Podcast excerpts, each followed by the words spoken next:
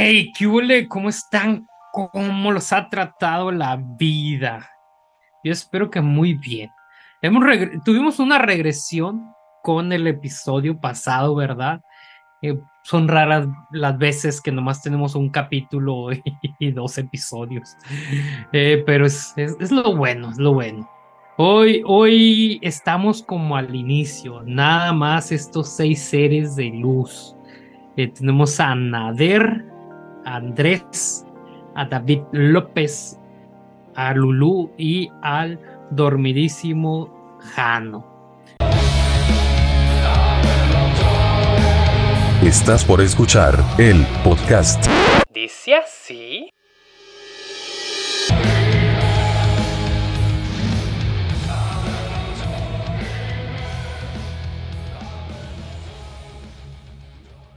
Comenzamos. Retomamos nuestra lectura en Gálatas 3. Eh, y pues, y pues dice así.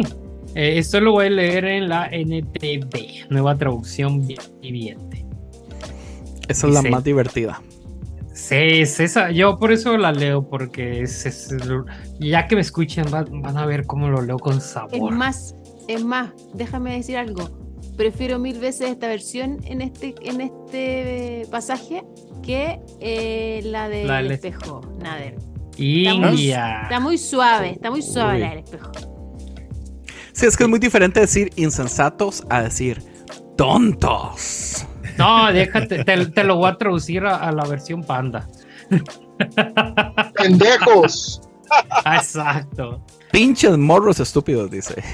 A la, a la verga. ¿Quién los ha hechizado? la ley y la fe en Cristo.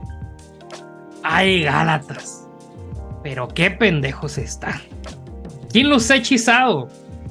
Pues el significado de la muerte de Jesucristo se les explicó con tanta claridad como si lo hubieran visto morir en la cruz.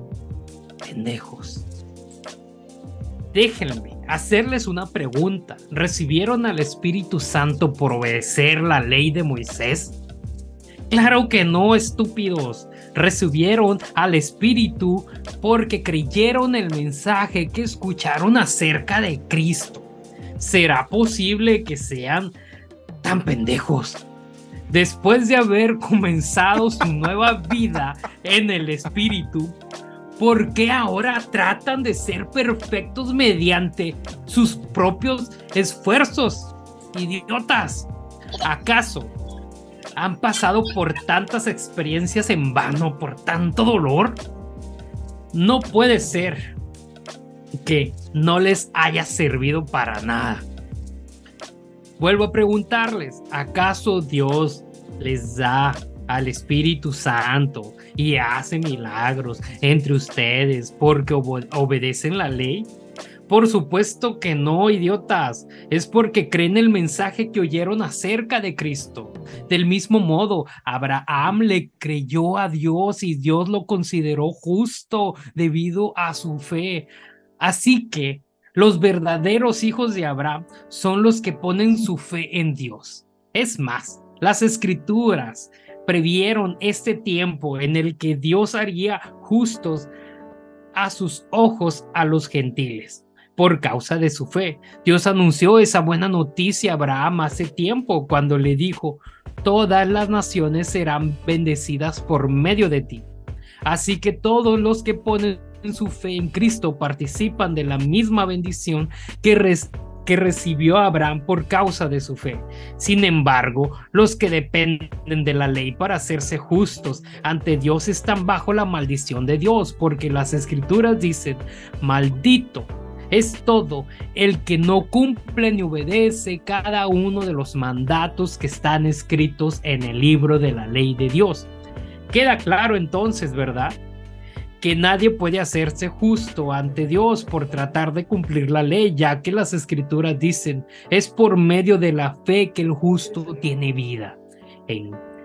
el camino de la fe es muy diferente del camino de la ley, que dice, es mediante la obediencia a la ley que una persona tiene vida.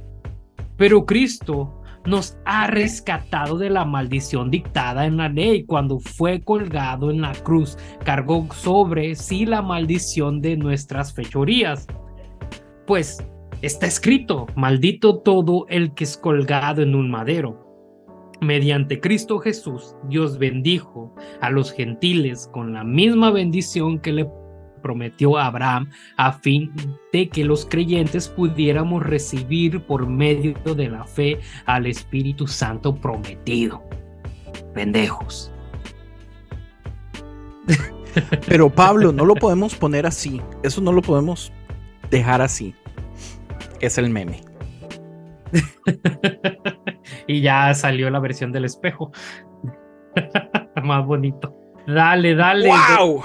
¡Qué montón! Nunca había dicho tantas groserías al mismo tiempo, amigo. viniendo de la Biblia, leyendo la palabra del Señor. Exacto. Me gustó, pero me gustó tu versión, eh, Ems. Yo creo que así tal cual fue. Sí, la suya es como más colorida como con, más odio y frustración. ¿Sabes qué hago yo cuando, cuando veo una película y que una escena de estrés sale así como bien light y aquí estuviera pendejeando a la raza que igual en la Biblia me, me, leo pasajes y digo, aquí nos están pendejeando, pero, pero lo hicieron bonito. Este, ¿Nadie quiere empezar? No, no, te estamos esperando. No, yo puedo. Es que si, si, si no abrimos con las es que si tú no empiezas, no. No hay conversación. No, hay conversación. Ah, bueno, para mí hay, hay muchas quejas. Este. Bueno, aparte de la regañada que le dan y la ofendida, me es muy interesante todo este asunto del tema central de al menos esta primera parte, que habla directamente acerca de la diferencia entre eh, el pacto que sale con Jesús y el pacto que teníamos con Abraham. Entonces yo pienso que sería un muy buen momento eh, hablar todos eh, como grupo de ese tema, porque desde el, desde el versículo 2 va directamente a eso. ¿Por qué, tan, son tan estúpidos? O sea, ¿acaso, eh, o sea, recibieron ustedes al Espíritu por la ley o recibieron ustedes al Espíritu por la gracia? ¿Hicieron ustedes milagros por la ley o hicieron ustedes milagros por la gracia? Eh, Dios le prometió a Abraham y Jesús es la promesa de Abraham. Pero yo me pongo a pensar así, e, e, eso no es lo que a mí me han enseñado todo ese tiempo en la iglesia. Tomando en cuenta que muchas de estas enseñanzas son un poco erróneas, ¿verdad? Pero aquí lo que está diciendo es, aquí específicamente hay una parte donde Pablo dice, la promesa de la bendición de todo el mundo de Abraham es por su hijo, no hijos, es su hijo. Entonces se refería directamente a Jesús. Y yo me pongo a pensar, uy, eso hay que hacer un poco de malabares para llegar a ese punto también tan exacto. ¿O estoy equivocado?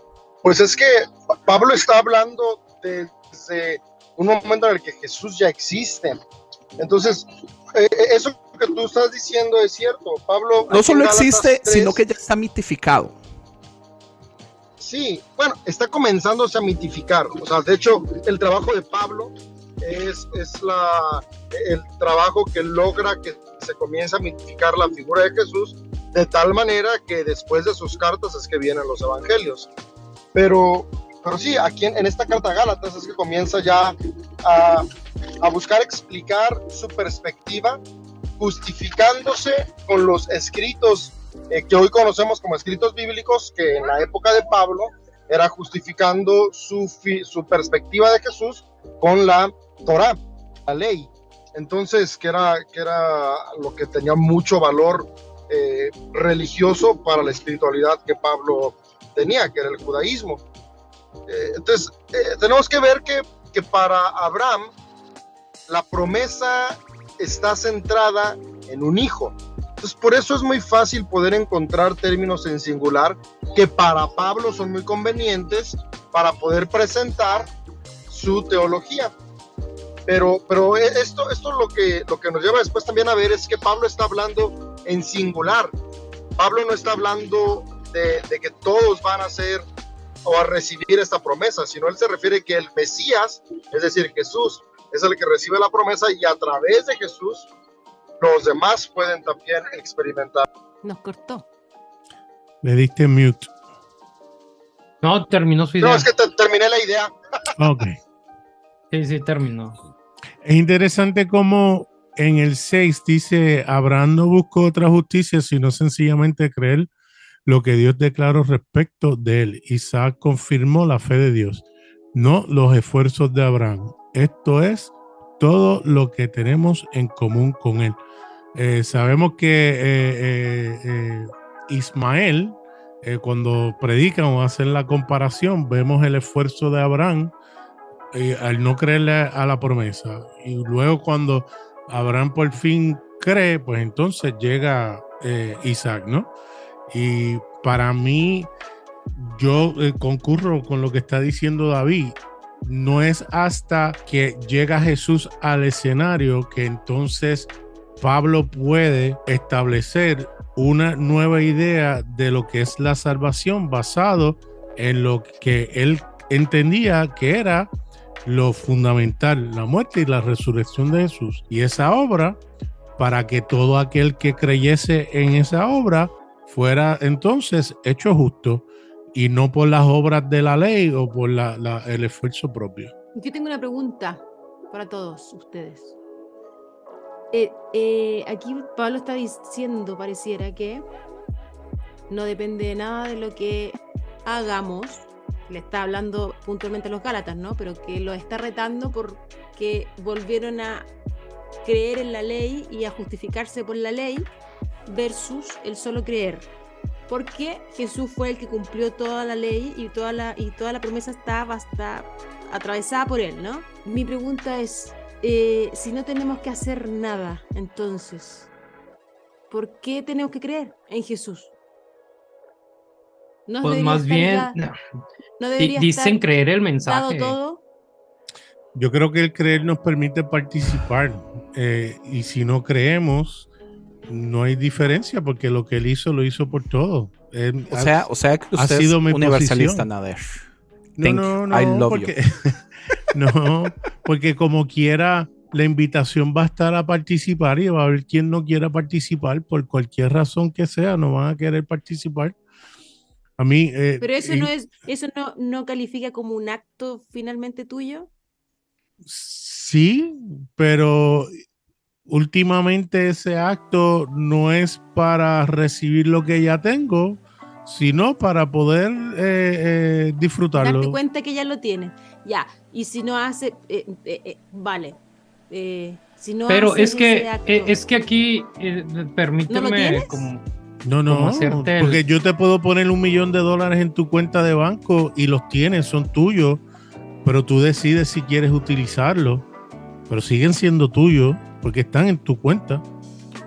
Lo mismo yo creo que es con Jesús. Pero, pero yo pienso que e, este tema se conecta un poquito si le damos vuelta y nos vamos al Antiguo Testamento y hablamos acerca de lo que Pablo específicamente dice, que todos, everyone is cursed. Todos son malditos, a todos los que no cumplen todos los mandamientos son malditos. Ahora, uno dice como, pucha, yo no sabía que la Biblia hacía eso. Y nos vamos a Deuteronomio 27 y nos ponemos a leer y nos damos cuenta que es una canción. Los levitas están cantando una canción y le están cantando al pueblo y todos están cantando esto y es una canción escrita basado en, digamos, eh, los, los mandamientos. La canción dice, eh, malditos aquellos que... Ah, que no ah, honran a su padre y a su madre. Y toda la gente dice amén. Malditos aquellos que alargan. Eh, entonces, ya, entendimos, entendimos. Si entonces somos todos malditos. No, no, es, una es una canción escrita por hombres. Es una canción escrita. Dios no está diciendo esto en el Antiguo Testamento. Es una canción escrita por hombres que la canción termina diciendo que todos son malditos y no siguen la ley. Y es así como... Pero Pablo no eso, eso no es lo que está diciendo Pablo. No, exactamente. ¿Qué dice eh, Pablo? son cosas completas. Pablo, Pablo está diciendo aquí que antes éramos esclavos de la ley porque la ley nunca nos iba a dar salvación, porque ni una sola persona está en la capacidad de hacer toda la ley completa. Entonces Cristo en su muerte viene y nos da gracia. Pero cuando él menciona, porque está escrito que todo aquel que no cumpla toda la ley es maldito, uno piensa así como, ah, bueno, entonces eso es un mandamiento de Dios dado por un profeta y seguro es algo bien serio. Y no es eso, o sea, esto es una transgiversión de un, sí, es, es un texto del Antiguo Testamento que están deuteronomios, pero no significa eso. Es, una canción escrita por hombres. Pero que sea una canción no le resta el valor cultural que tiene para pero, ellos. Pero, pero no es el valor cultural, es el dicho. Estamos diciendo todo. Él está basando una teología completa como una verdad absoluta por un escrito artístico de levitas. Es que, es que no era artístico, era la ley. Claro, era una representación de la eh, ley. Eh, no, pero la es ley que, es que no dice exactamente esto tampoco. Que, todos son quiero, Quiero, quiero pararme en un punto en el que, en el que, lo que representa para ti la música ahorita no es lo que representaba ya. O sea, era, era un ritual, o sea, era parte de, de, de, una conmemoración de, de nuestro Dios está diciendo esto. No, no ah, era un, un, mm. canto de un gilbero, de, de, ah, sí, vamos a perrear, que Dios nos va a matar. No, no está diciendo eso. O sea, es, es, sí, pero, pero también es darle poderes mágicos a los levitas. Sí, es, como un no, son realidad. Ellos lo que son es eco de las escrituras o lo que estaban. Y, y eh, aparte, toda la escritura es interpretación. Entonces no importa lo que se escriba. O sea, si a mí llegan y me dicen, los diez mandamientos dicen esto, está escrito en la Biblia. Ah, bueno, eso es palabra de Dios. Pero, pero este está diciendo. Pero después vienen y me dicen que, oh, una persona dijo que esto es lo que decía la palabra de Dios. Son dos cosas completamente diferentes. Claro, pero nuestro ejercicio o dinámica es basada en lo que dice el texto partiendo de la premisa que lo que dice el texto tiene el peso que el autor le da. Porque si no, pues no iba a decir algo, ¿no? Pero Pablo le está dando un peso que el texto, en realidad, si nos vamos a Deuteronomios 27, 26, no tiene.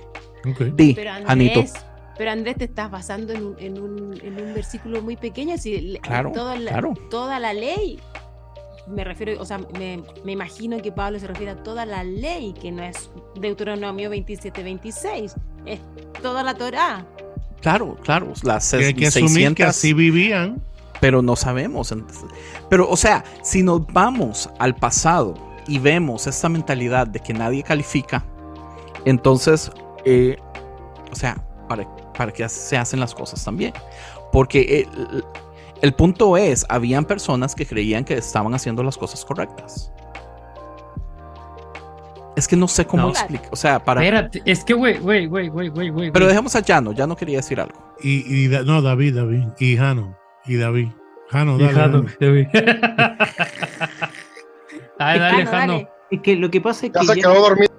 No, no, no, no. Y lo que pasa es que ya cuando en Gálatas 3.13 dice Cristo nos redimió de la maldición de la ley, entonces quiere decir de que había cosas dentro de la ley que, que, más que hacernos libres, lo esclavizaba.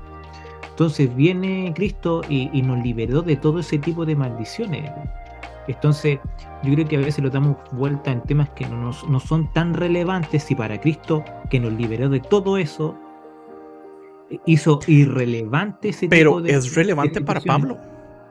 Lea el versículo 10. El versículo 10 dice, sin embargo, los que dependen de la ley para hacerse junto antes de, ante Dios están bajo la maldición de Dios. ¿Por qué? Porque maldito es todo el que no cumple ni obedece cada uno de los mandatos que están escritos en el libro de la ley de Dios. Queda claro entonces que nadie puede hacerse justo ante Dios por tratar de cumplir la ley, ya que las escrituras dicen es por medio de la fe que el justo tiene vida. Sigue leyendo.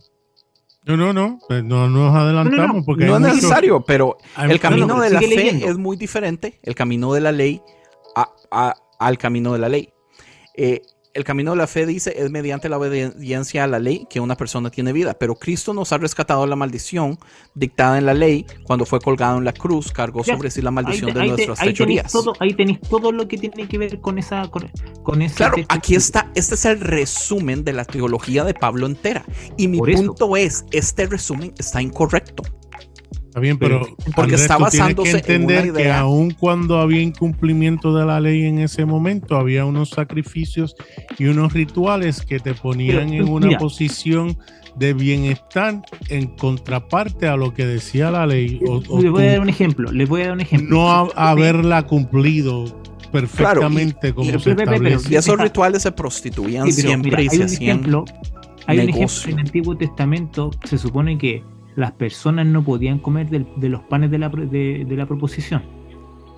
Y hay un momento cuando David tenía mucha hambre, no recuerdo bien de dónde venía, si estaba arrancando de alguien o de la guerra, y viene y come de los panes de la, de la proposición y no le pasó absolutamente nada.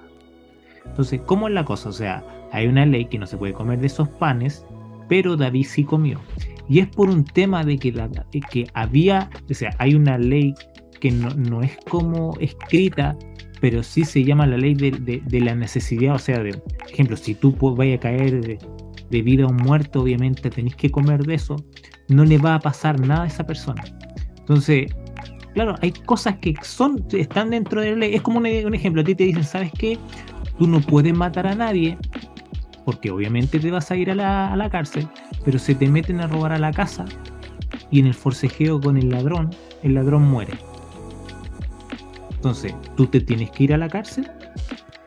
No necesariamente, porque al final fue en defensa propia. Tú no quisiste matarlo. Entonces, hay muchas cosas que están dentro de la ley que, claro, o sea, eh, te dicen tenéis que hacer esto, pero, pero eso no significa que sea lo correcto. Yo entiendo su punto, Janito, pero eso no es lo que está diciendo Pablo tampoco. Usted tiene toda la razón y yo estoy con usted en todo eso, pero eso no es lo que está diciendo Pablo. Y ese Ahora, miren, algo que, que es bueno ver es entender el contexto en el que Pablo está hablando. Entonces, Pablo está hablando desde la perspectiva de las espiritualidades mistéricas. Eh, de hecho, hay unas palabras en el verso 3. Él dice para empezar, que en griego es eh, en axamenoi. Y después dice más adelante, y para concluir, que es alcanzar la perfección, que es el epiteleiste.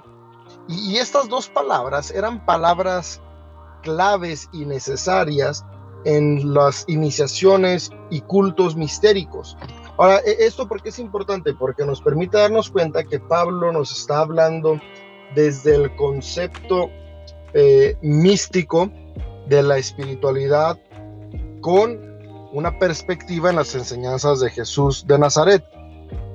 Y lo que Pablo está tratando de decir en Gálatas 3 es que el proceso mistérico de perfeccionamiento inicia creyendo y creyendo conecto con la esencia del maestro y a través de esta conexión con la esencia comienzo a, actuar en base a lo que creo.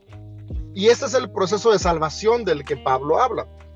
Algo que comienza creyendo y creyendo me lleva a actuar. ¿Por qué? Porque ya he abrazado la salvación o, ya he abrazado la iluminación, ya he abrazado la pertenencia, eh, lo que sea que me esté ofreciendo en este momento eh, el culto misérico, en este caso para Pablo la salvación en más allá, y es el haber abrazado eso, el ser hijo de, de, Dios, me lleva a actuar diferente. Y la molestia de Pablo es, ustedes están volteando el proceso de este culto mistérico y están empezando a actuar para después alcanzar la salvación. Y no, primero eres salvo y por eso actúas. Y esa es la molestia de Pablo. Es a ver, espérense, lo están haciendo mal. Y es donde empieza a hablar del espíritu, ¿no? Porque para Pablo el espíritu está, es esta parte superior del alma, por eso usa la palabra neuma, que es, eh, es potencialmente analógica al espíritu divino. Básicamente está diciendo, al iniciarse, están teniendo el espíritu divino ya en ustedes, por lo tanto, ya van a actuar diferente. Y al no tomar este evangelio que yo les doy, lo que ustedes están haciendo es creyendo que se tienen que ganar con acciones el Espíritu Divino que no se tiene que ganar, que ya ha sido dado. Entonces, desde esa perspectiva es que Pablo está tan molesto y es que genera eh, esta, esta perspectiva al escribir Gálatas 3. Pero mi, por eso, mi, punto. Adelante. Dale, Nader. No, no, dale. Y por eso eh, eh, concurro 100% con lo que dice David. Por eso él en otras epístolas le decía, oye, ya ustedes, hermanos, ya ustedes no son como eran antes. O sea, vivan de acuerdo a lo que ya son.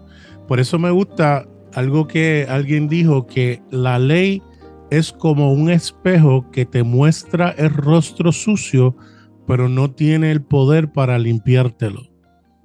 Y cuando vamos a eh, Gálatas 3:11, donde habla de, de Habacuc, donde el texto dice, el justo por la fe vivirá, muchas veces, y aquí eh, un tema que a Lulu le fascina, que es la gramática, mucha gente lo lee, el justo coma, por la fe vivirá.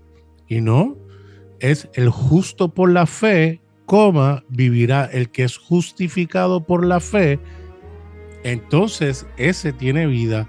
No tienes que ser justo primeramente y porque eres justo entonces tienes capacidad de creer, como lo creen muchos cristianos. Por lo tanto, eh, yo creo que es un factor, un punto muy importante. Andrés. Eso me gusta, eso me gusta. El, problema que yo veo, digamos, es el fatalismo. Eh, tengo mucho no hablar de Edgar Pacheco, pero en la última entrevista que le hicimos a Edgar Pacheco en Conciencia, este, una de las cosas que a mí me molestó tanto es la necesidad que es muy común en los cristianos de irnos al fatalismo todo es el fin del mundo, todo es persecución, todo es el mundo se va a acabar, todo es si no hacemos las cosas bien, nos van a venir a, echar, a perseguir, a matar, nos van a quitar nuestros derechos, fatalismo, fatalismo, fatalismo. Aquí Pablo usa tres veces la palabra maldito, maldición. ¿Creen ustedes que, porque él lo dice aquí, sin embargo, los que dependen de la ley para hacerse justos ante Dios están bajo la maldición de Dios. ¿Creen ustedes que la ley es una maldición de Dios? En el 13, pero Cristo nos ha rescatado de la maldición dictada en la ley. A, mí me suena fatalista, a mí me suena ocupo asustar a estos galatientes, y eso está mal dicho, pero suena divertido. Ocupo asustar a estos galatientes. Gálatas, Gálatas, hombre. Bueno, ocupo asustar a los gálatos y gálatas para que se vuelvan mexicanenses. Yo sé, eran bromas. Ah, bueno. Ah. Diles gatos, dile Como decir costarriqueños. Este, estos gatos que no entienden nada. Fatalismo, entiende, maldición. Eh, estamos entre la vida y la muerte. Ustedes no entienden que quedarse en la ley es una maldición. Pero es una maldición. pero es que también toma en cuenta que es como sacar un peso a ellos también, porque a lo mejor ellos decían, chuta, nosotros no, no, nos hemos castrado. O sea, es horrible, pero maldición. Que sea, no, no nos hemos eh, circuncidado y eso también era una carga para ellos. O sabes que no estamos cumpliendo ciertas cosas que ellos hacen y también estaba haciendo una carga y la misma carga estaba trayendo maldición para ellos por, porque es como que te decían, no, que tú tenés que hacer esto, tú tenés que hacer esto otro, y al final era pura preocupación por ellos por la forma en que estaban viviendo. Entonces Pablo viene y descomprime la forma en que tenían ellos de, de, vivir y le dicen, ¿sabes qué? No pasa nada si Cristo ya eh, dejó todas las maldiciones en la cruz. Claro, y, y, que quede claro, ¿verdad? No es que yo esté a favor de la ley, para mí la ley es una estupidez, pero una maldición, no sé. Eh, la, todos los judíos la cumplían al pie de la letra, no nadie. ¿Por qué se enoja Jesús cuando va al templo? Porque, la, eh, porque este asunto del perdón de los pecados se volvió un negocio, era un negociazo, ¿entiende? Claro, tiene razón de enojarse. Eh, el, asunto se había creado en un sistema económico extremadamente conveniente, eh, pero maldición. O sea, mi queja es esta. Mi queja tal vez es ah, para molestar al clero. Eh, o sea, los huevos que tiene Pablo para venir a decir cosas, eh, no sé, que, se quedan cortas, en mi opinión. Es que mira, es que, es que eso que dice después de la maldición inicia en el versículo 5. El versículo 5, Pablo dice, ¿qué, ¿qué, es lo que hace esto? No? Si observar la ley o escuchar de la fe. Y, aquí esta palabra escuchar es muy importante porque Pablo va a comenzar a enmarcar la importancia de la enseñanza oral. no, no, es la tradición oral, pero recordemos, Pablo tiene la enseñanza o la, escuela helénica, Pablo está en la retórica, Pablo, Pablo viene con los principios de... Los ah, griegos, claro, la, la, cultura. para ellos la palabra intelectual y todo eso. Entonces, lo que está diciendo Pablo es, no es tanto la ley que la sigues, sino que escuches a quien tienes que escuchar, porque recordemos que esto comienza siendo la molestia de Pablo porque están escuchando un evangelio distinto, que es el evangelio judaizante. Entonces Pablo está diciendo, hey, en esta espiritualidad mistérica, lo que escuchas es muy importante, porque lo que escuchas va a determinar lo que hablas. Entonces tú vas a escuchar aquello que te lleve a salvación o aquello que te lleva a maldición. No los está ah, amenazando, simplemente les está diciendo desde el lenguaje de la espiritualidad mistérica que él entiende y que todos entienden ahí. Recuerden que le está hablando a, personas no judías, le está hablando a personas que han practicado espiritualidades mistéricas durante toda su vida, igual que sus padres y que sus abuelos. Entonces ellos comprenden la importancia de lo que escuchas en la ritualística mistérica. Y lo que escuchas puede ser para vida o puede ser para maldición, puede ser para que te lleve a crecer o te lleve a estancarte. Y Pablo les dice, el, el evangelio que le están trayendo los demás que están escuchando, los está incitando a cambiar el orden de este proceso mistérico y abrazar primero las normas para después tener frutos, cuando es escuchas, crees y de eso tienes frutos. Entonces, por ahí va esta cuestión de, la, de cuando escuchamos que Pablo habla maldición, que tiene que ver completamente con el lenguaje de los ritos mistéricos y que para Pablo es fundamental la predicación. De hecho, una de las cosas que me encanta de Pablo es ese, ¿no?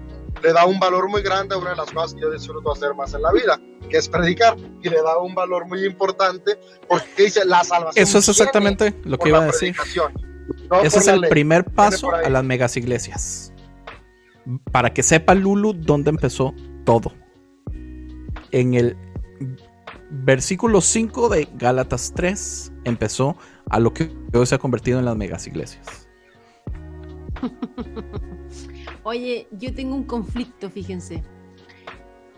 Yo me eh, ya les dije que me gustaba mucho Gálatas, creo que es uno de mis libros favoritos y me encanta esta, este contraste que Pablo hace de la ley contra la, contra la gracia, ¿no? Y que la gracia es la importante.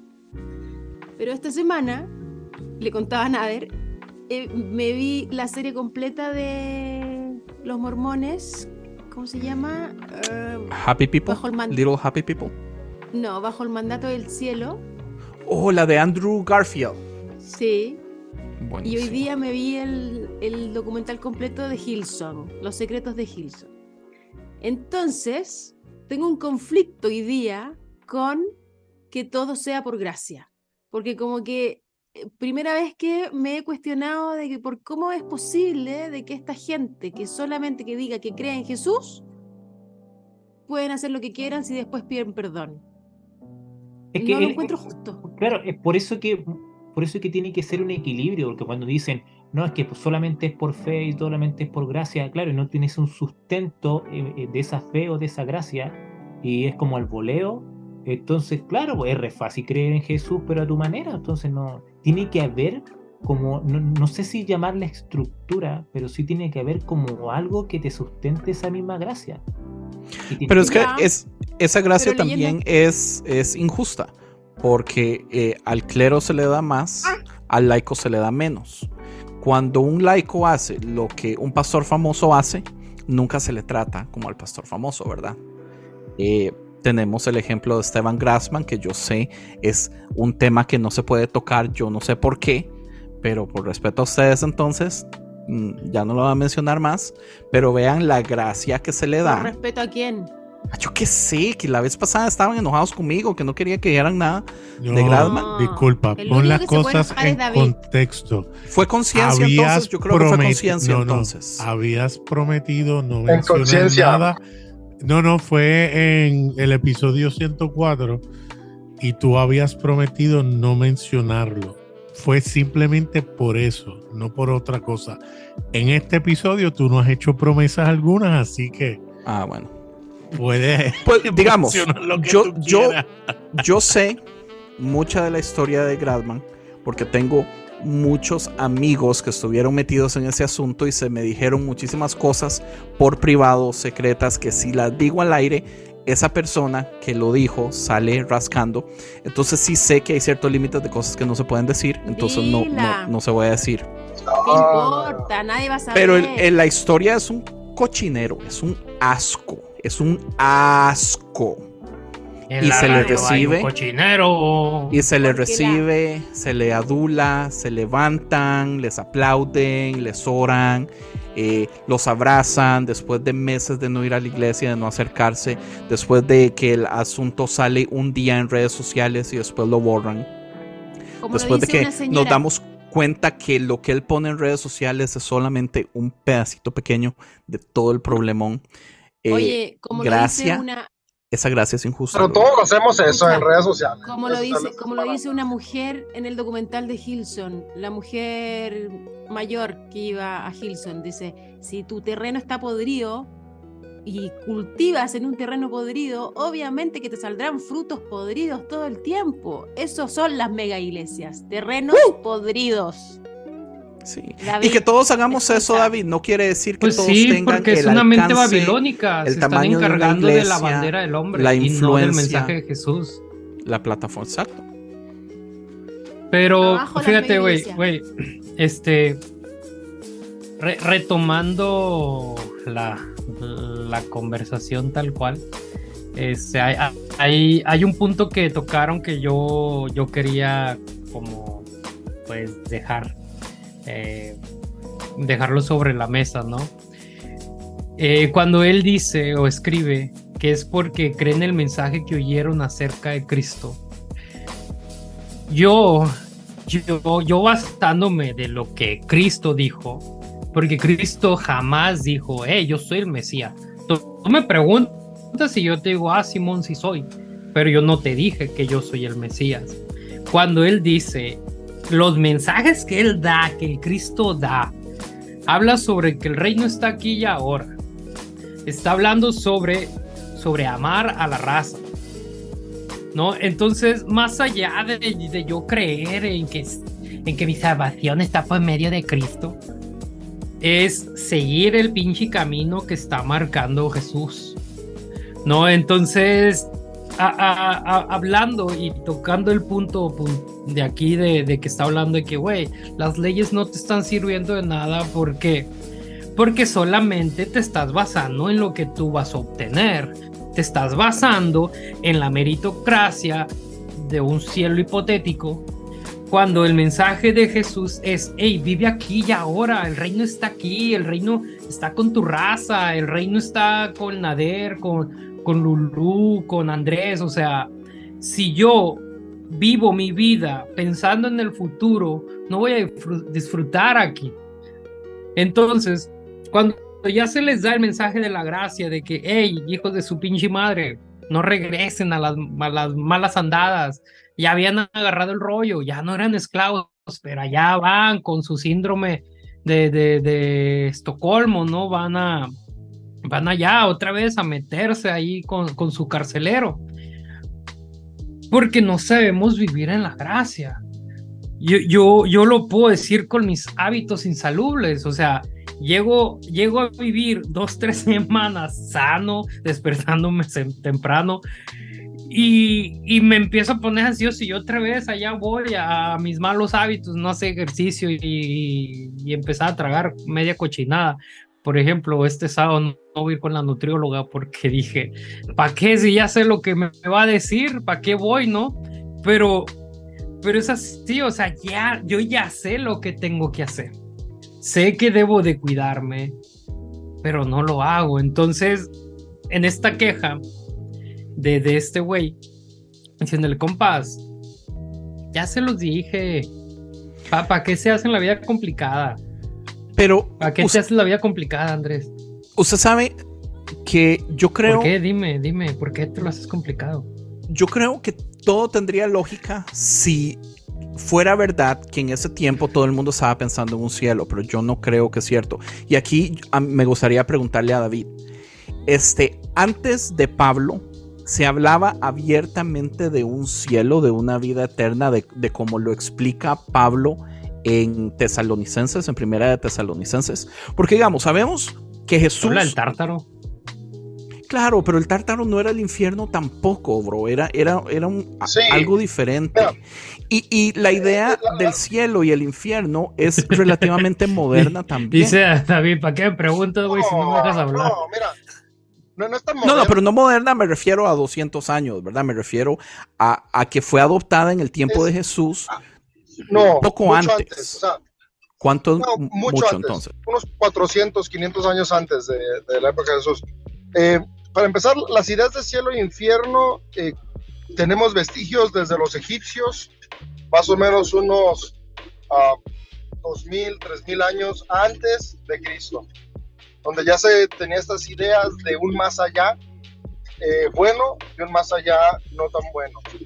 Después donde se afianzan todas estas ideas es en Persia, con el zoroastrismo. Entonces, cuando los judíos están bajo el dominio de los persas, eh, toman muchas de estas ideas, de hecho mucho del judaísmo del segundo templo es zoroastrismo aplicado al judaísmo previo a la cautividad, y ahí comienzan todas esas ideas de ángeles, demonios, un más allá bueno, un más allá de castigo, recompensa, y después esto se va mezclando después con las ideas griegas y romanas, por lo tanto, dentro de los distintos judaísmos que había, ya tenían, de los distintos judaísmos que había, ya tenían algunas perspectivas o ideas de lo que era cielo o infierno. Entonces, ah, para algunos era incierto y era el Seol, para otros si era un cielo como tal, un infierno como tal, y, y esto fue, fue cambiando, ¿no? Dependiendo la, la temporada, la cultura y el judaísmo al que estuvieras adscrito, porque eso también lo hemos visto, ¿no? Eran varios judaísmos.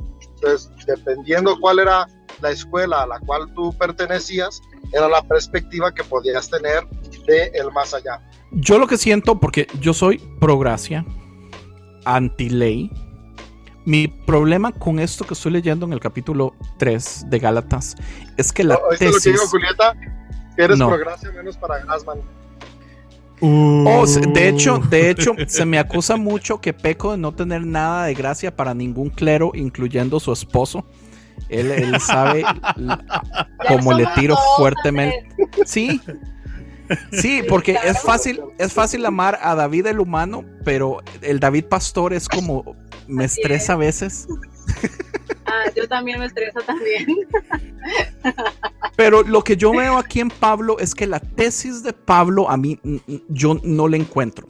El asunto de sí, o, sea, es, es, muy inteligente. Se fundamenta todo el cristianismo en esta tesis que nos está dando.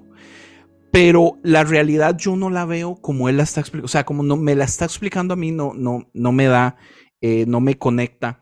Eh, podríamos continuar con el 15 donde habla de la ley y la promesa de Dios y se enfoca muchísimo tiempo en Abraham, donde dice la promesa de Dios en bendecir a todos los humanos por medio de Abraham, la promesa se cumple solo en Cristo. Y es así como, entonces, para nada, para nada le promete Abraham bendecir a su pueblo, si nunca lo bendijo hasta que finalmente llega Cristo. Entonces es así como lo, siento muy forzado. Siento a Pablo como que, bueno, ocupo venir a agarrar los fundamentos y conectar cosas, pero no tiene lógica. O sea, toda la humanidad fue bendecida por Abraham, sí o no. Toda la humanidad o hasta donde llega Cristo.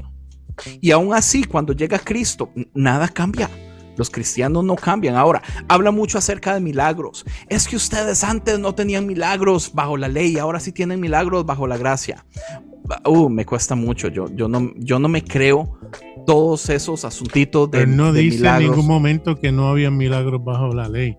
Dice ustedes que han participado de los milagros en el contexto de la gracia. No bueno, pero es que yo no creo en los milagros en general. Claro, perfecto, pero a lo mejor alguien ve el sol amanecer y lo ve como un milagro. Así que eh, tu definición de milagro versus el de otra persona puede ser totalmente diferente. Sabes que el otro día escuché la oración de alguien que me sorprendió. Me dijo, muchas gracias Dios, porque hoy estoy viviendo el milagro de poder despertar el día de hoy. Como agradeciendo que, que, que sí está vivo ese día y dije, no mames, ¿cuántas veces damos por hecho el que merecemos estar vivo hoy? Y creo que ese es un milagro con la muy mala vida que llevamos a veces. Yo quiero, yo quiero contestarle a Lulu. Lulu, la gracia es ridícula, a veces no hace sentido. Y a veces quien menos nosotros pensamos que, se, que no se la merece, también puede participar de ella. Como bien dijo la esposa de hoy, eh, hasta el clero eh, se, merece, se merece esa gracia. Pero todos, eh, todos. Si, si, si vamos por ese lado, cualquiera puede hacer cualquier cosa y cumplir con una serie de requisitos, como se hacía en el Antiguo Testamento, y también se sale libre de cualquier consecuencia. Así que los dos sistemas, bajo ese concepto, tendrían una falla. Sí te puedo decir algo.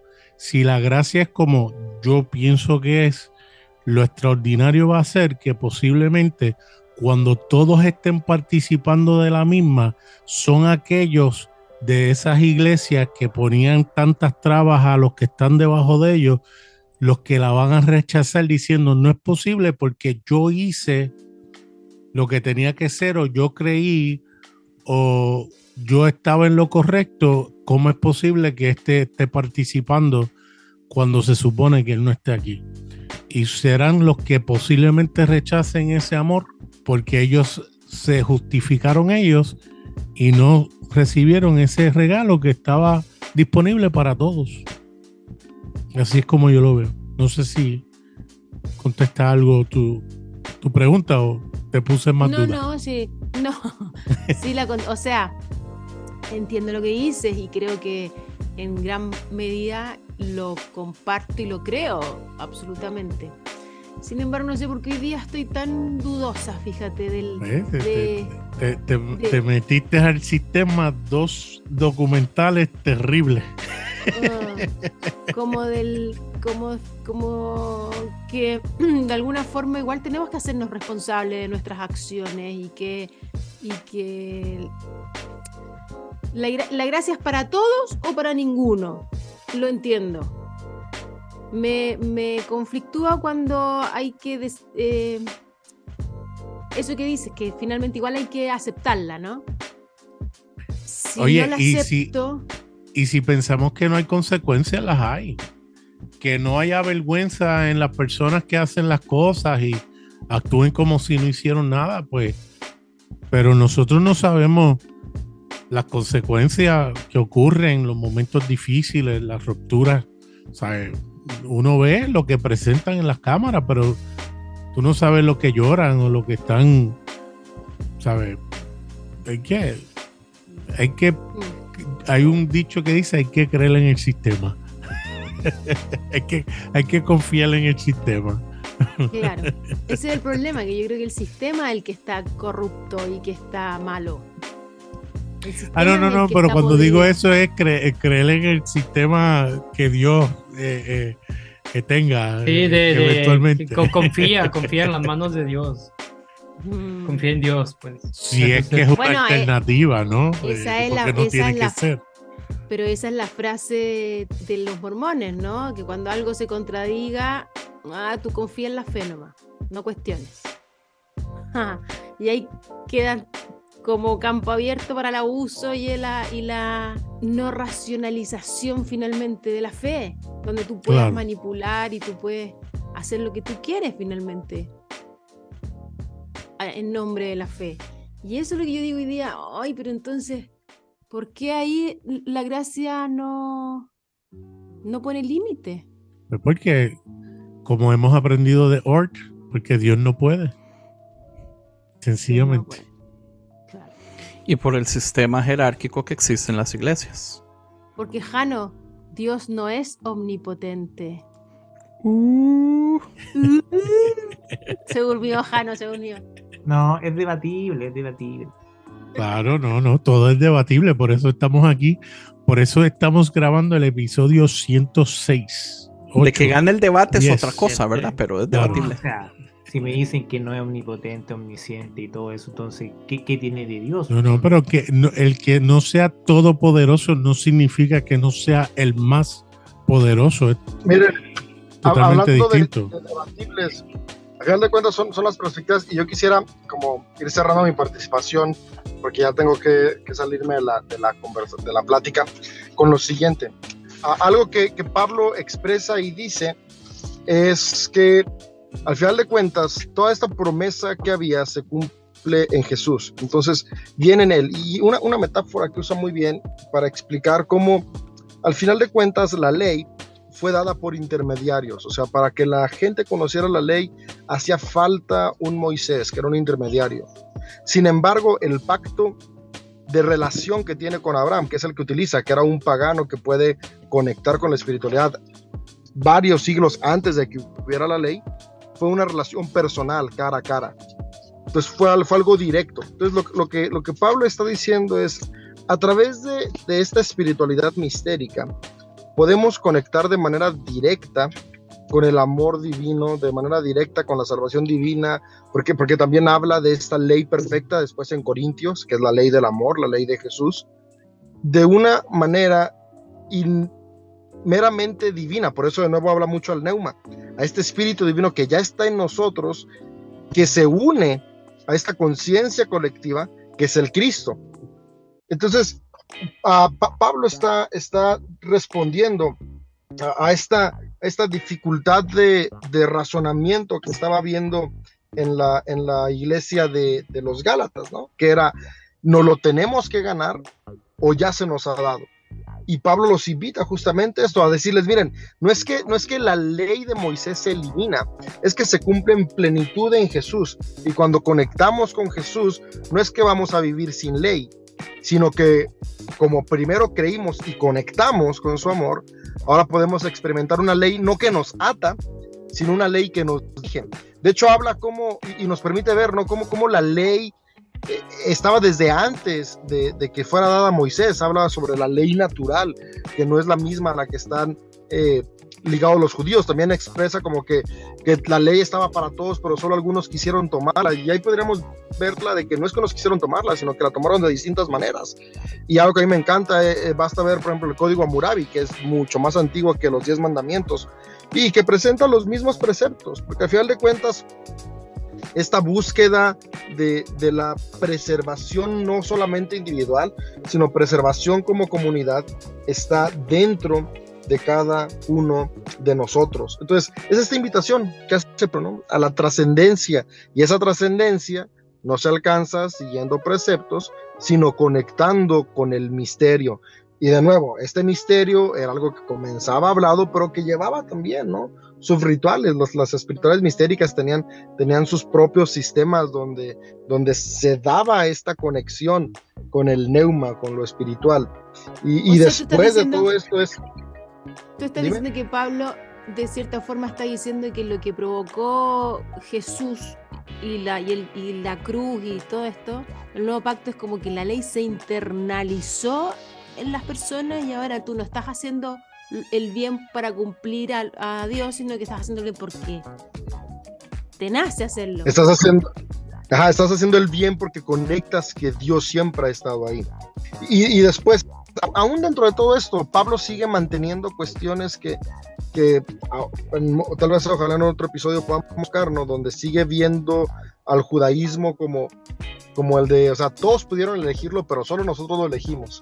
Pero hay una gracia que se abre para que unos cuantos conecten, ¿no? Cuando, cuando dice todas las naciones eh, eh, serán eh, benditas, cuando hace este problema Abraham, Abraham Pablo no la refiere a literalmente todas las naciones, se refiere a los necesarios. Y después cuando cierra con un verso que es, se ha idealizado mucho, ¿no? Especialmente hoy en día, se, ha idealizado mucho este de el 28. no hay judío, ni gentil. No hay no hay esclavo, ni libre, ni hombre, ni mujer. puesto que todos sois uno en el Mesías Jesús, el día de hoy lo, idealizamos a, a, la, equidad social moderna. No, Pablo no estaba hablando de esto. O sea, para Pablo no, no, existen estos conceptos que queremos. Claro que para Pablo seguía existiendo la jerarquía necesaria social eh, de estratos que va cambiando conforme pasa el tiempo, pero que dan forma y cohesión a la sociedad. Lo que Pablo estaba diciendo es, en medio de esta diferencia social que nos permite coexistir, puede haber una equidad o una igualdad religiosa, es decir,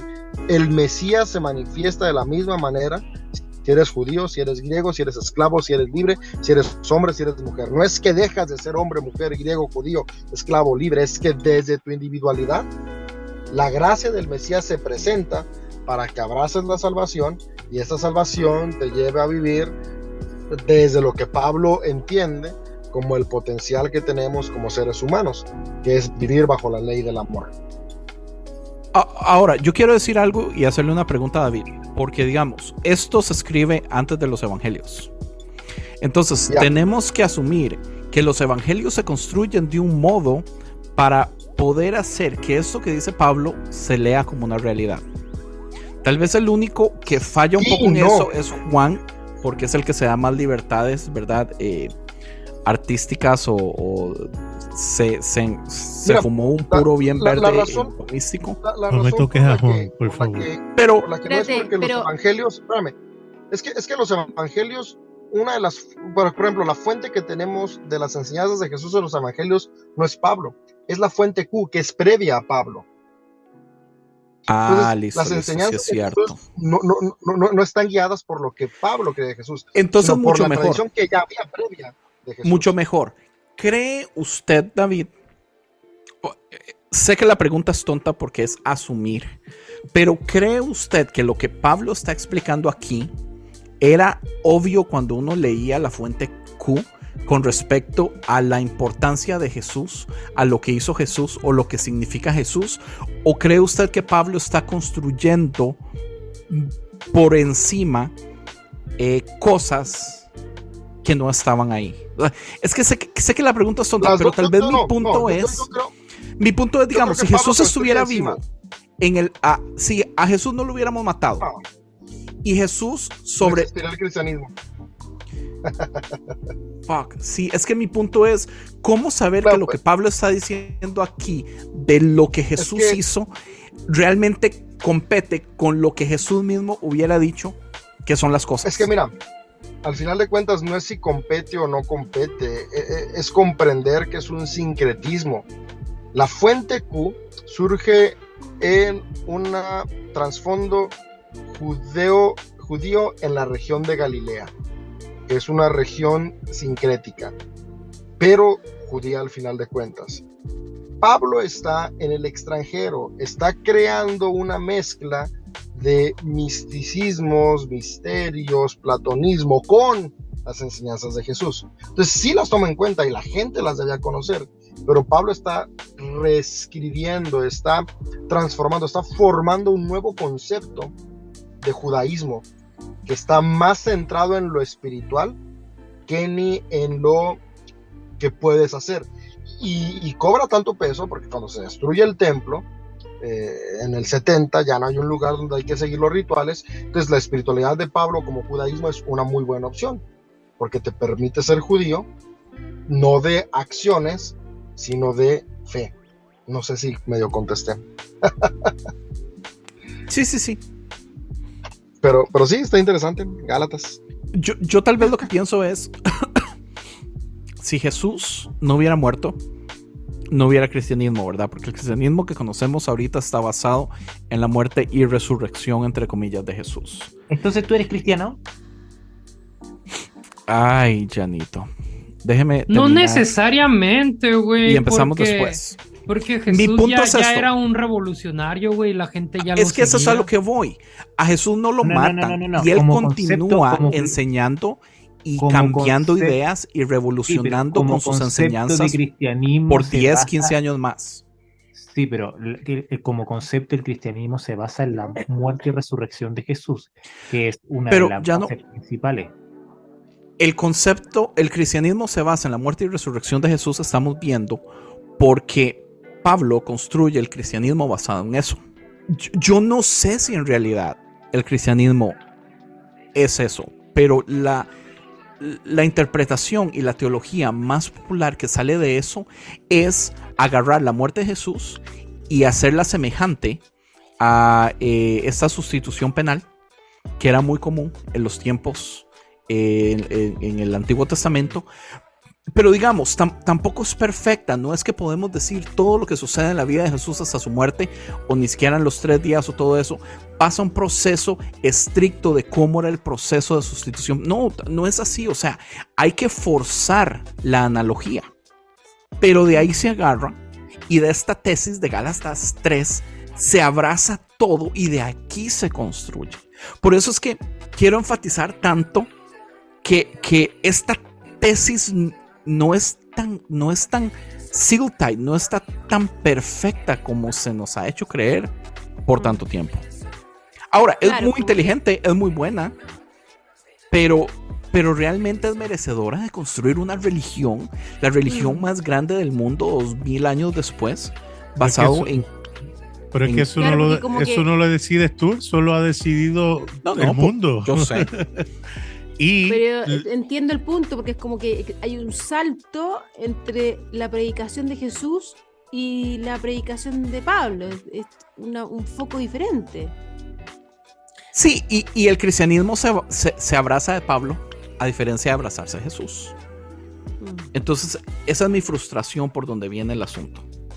Ahora soy cristiano, ya no, ya, si quiere, pregúntame de nuevo. Pero también tenemos que darnos cuenta que Pablo va en un progreso acerca de lo que escribe en sus cartas posteriores y va afinando su, su tesis, ¿no? Hay quien pues, eh, podría pensar que lo, daña o lo mezcla más o lo que sea, pero eh, eh, oye, está formando unas ideas. Pero eso lo hace ser humano, Nader. Claro, que usted ah, sí, claro, que quien ha divinizado hace que la tesis. Ah, brother, ¿en serio? Pues yo no tengo a Pablo en un altar. Brother, no. usted no, en Cristo, no en el cristianismo centrado está sentado abajo de la teología de Pablo, señor. El hecho de que está escrito en la Biblia lo toman como palabra de Dios. ¿Cuántas, palabras de Pablo infalible como las letras rojas de Jesús? Sí, Claro, la mayor predicación del, cristiano es acerca del comportamiento y de la fe y de todo lo que habló Pablo, no, no de... Gracias a eso hay concilios que no permiten que las mujeres sean pastoras por dos frases que dice Pablo en sus cartas. Y, en, en, sus cartas que se saben en ese momento que no son de Pablo. Y la pureza, y el diezmo, y la, no, la congregación y no, no dejar de asistir a la iglesia. Las megas iglesias, como lo explicó David, la, la, predicación, céntrica en las iglesias. Pero no pierdan la fe, Lulu. No Todo eso es Paulino. pero, Todo es Paulino.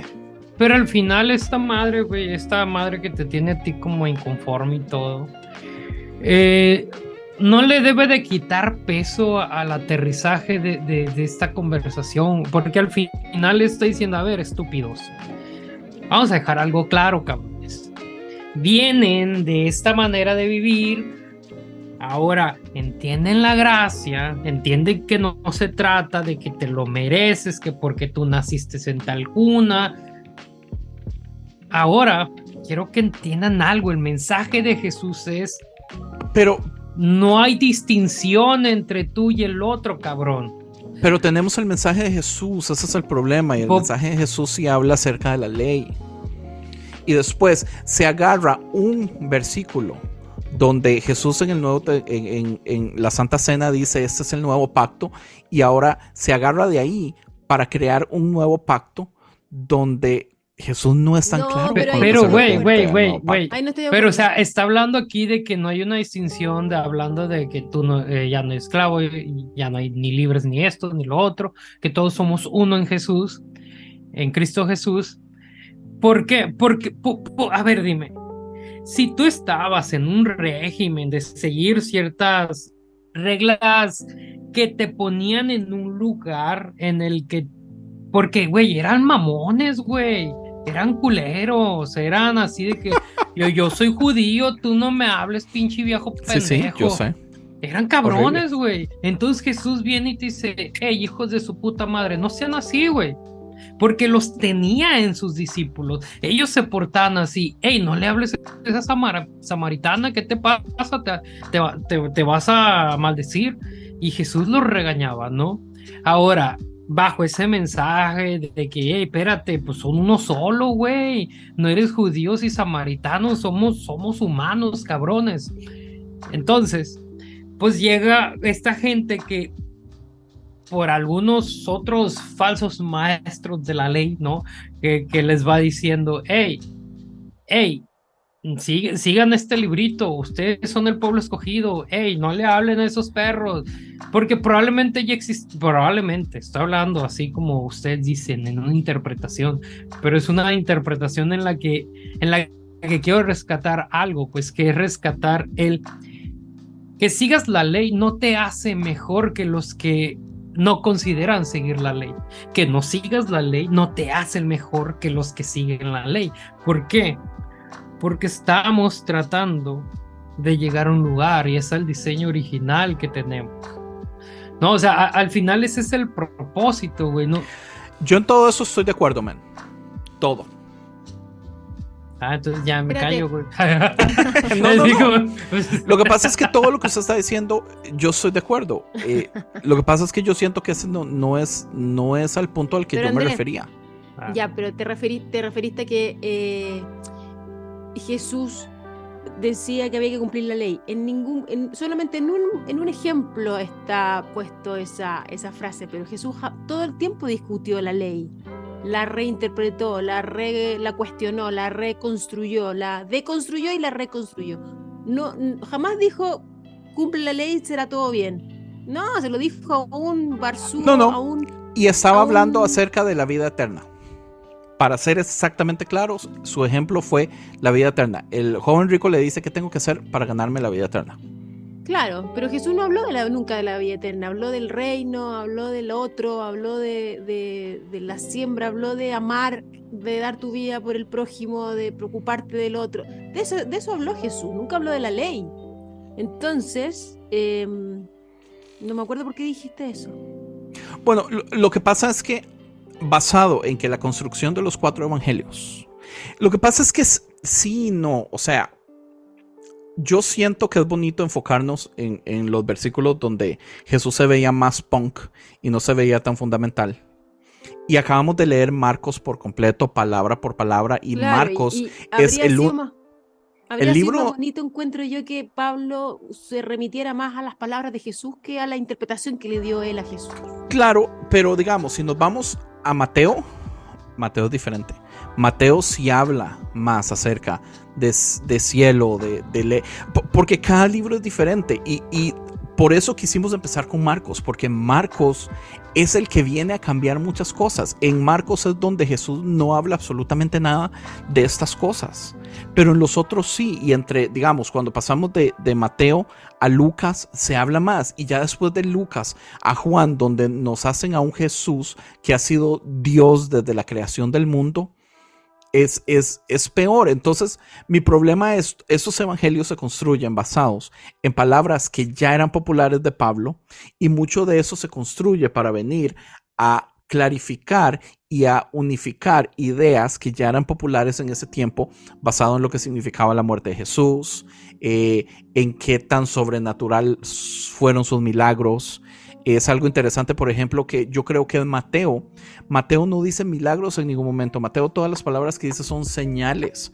porque porque no eran simple y sencillamente hechos para dar algo a alguien, eran hechos diseñados para llamar la atención y que todos vieran y que la gente se asombrara. Entonces, son interpretaciones de personas y son diferentes.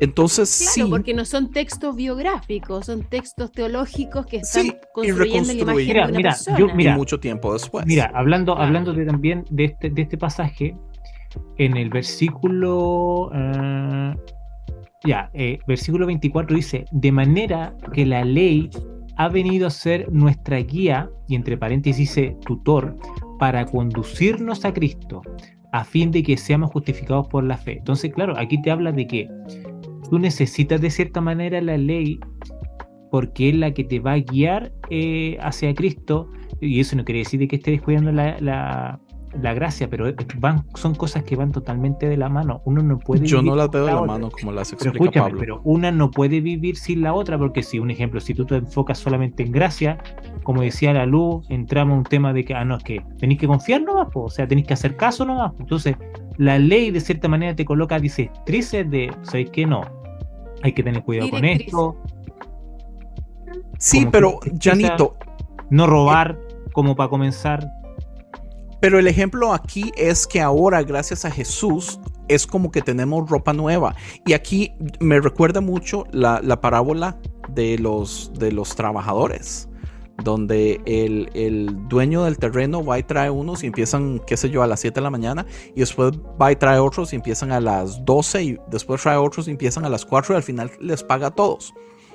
Es injusto que por tantísimos años la ley era lo único, porque usted dice, la ley y la gracia vienen de la mano, pero la gracia, la gracia nunca fue parte antes de Jesús.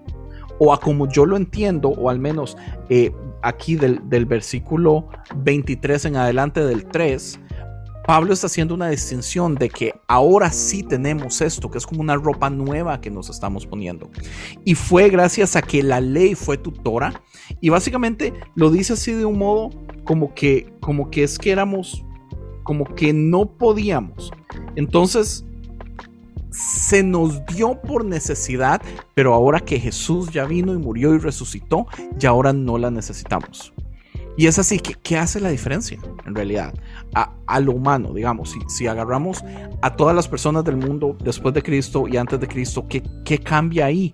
Nada más que una interpretación de lo que significa la muerte y a esa muerte ponerle una gracia.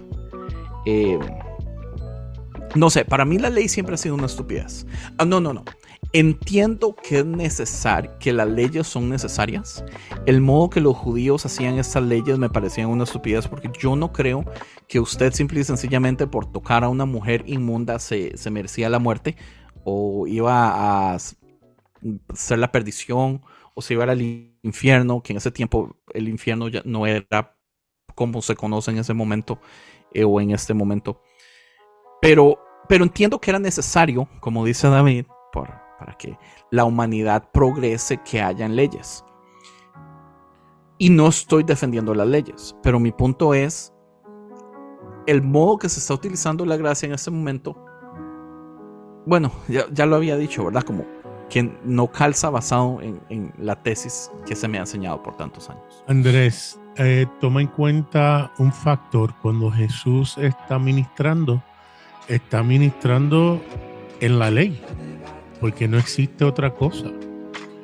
Cuando muere y resucita, de acuerdo a lo que los escritores de los textos creen, ahí llega la revelación a Pablo, donde él dice, la muerte y resurrección cambia el paradigma completo de cómo el ser humano se justificaba. Y él utiliza esta palabra mucho en, en Gálatas 3 se justifica ahora por medio de la fe de Jesús. O inclusive en el 26 es donde único puedes buscar el texto y dice la fe en el Mesías o la fe en Jesús. Por lo tanto, ya sea una de la o la otra, Pablo recibe una revelación que dice, ya no es por lo que hacemos, sino por lo que hizo Jesús y nuestra habilidad de creer si es así o no. Contesta eso todas las preguntas, evita que los seres humanos sean como sean y hagan lo que hagan, como hablamos anteriormente, no.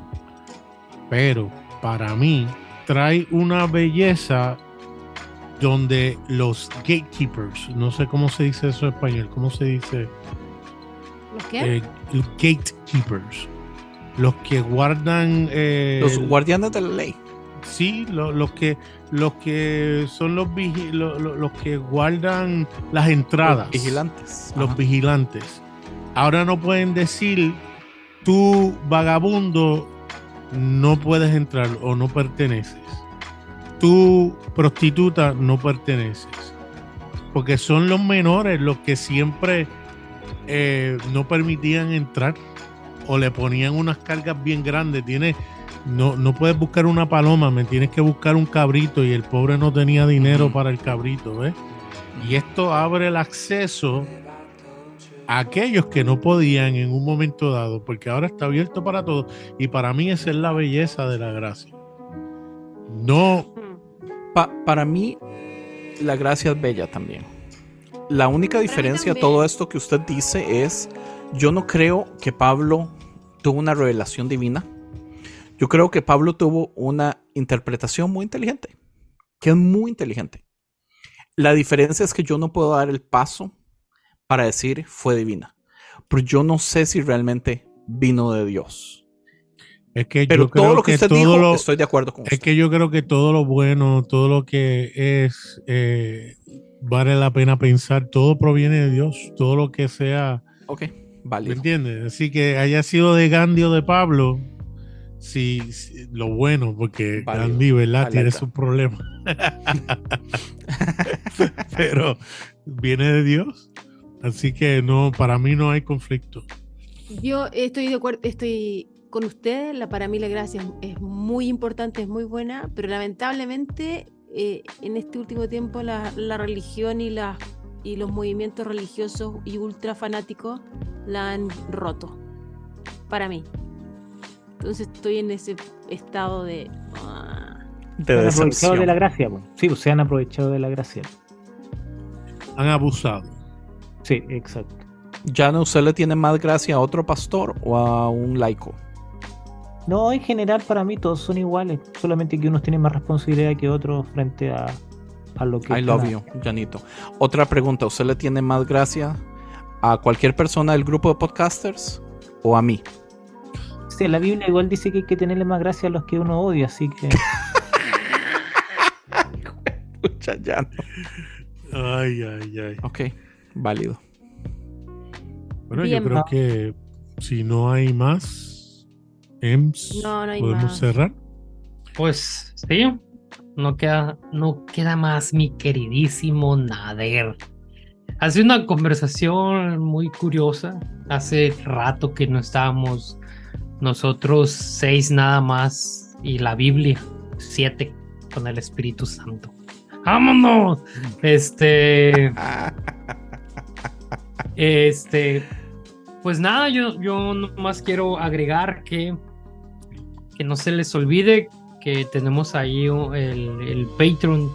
Eh, en, donde se, en donde pueden escuchar los episodios con la pre-conversación antes de grabar y también pueden tener los episodios con anticipación y sobre todo que pueden ser parte de nuestra audiencia en vivo.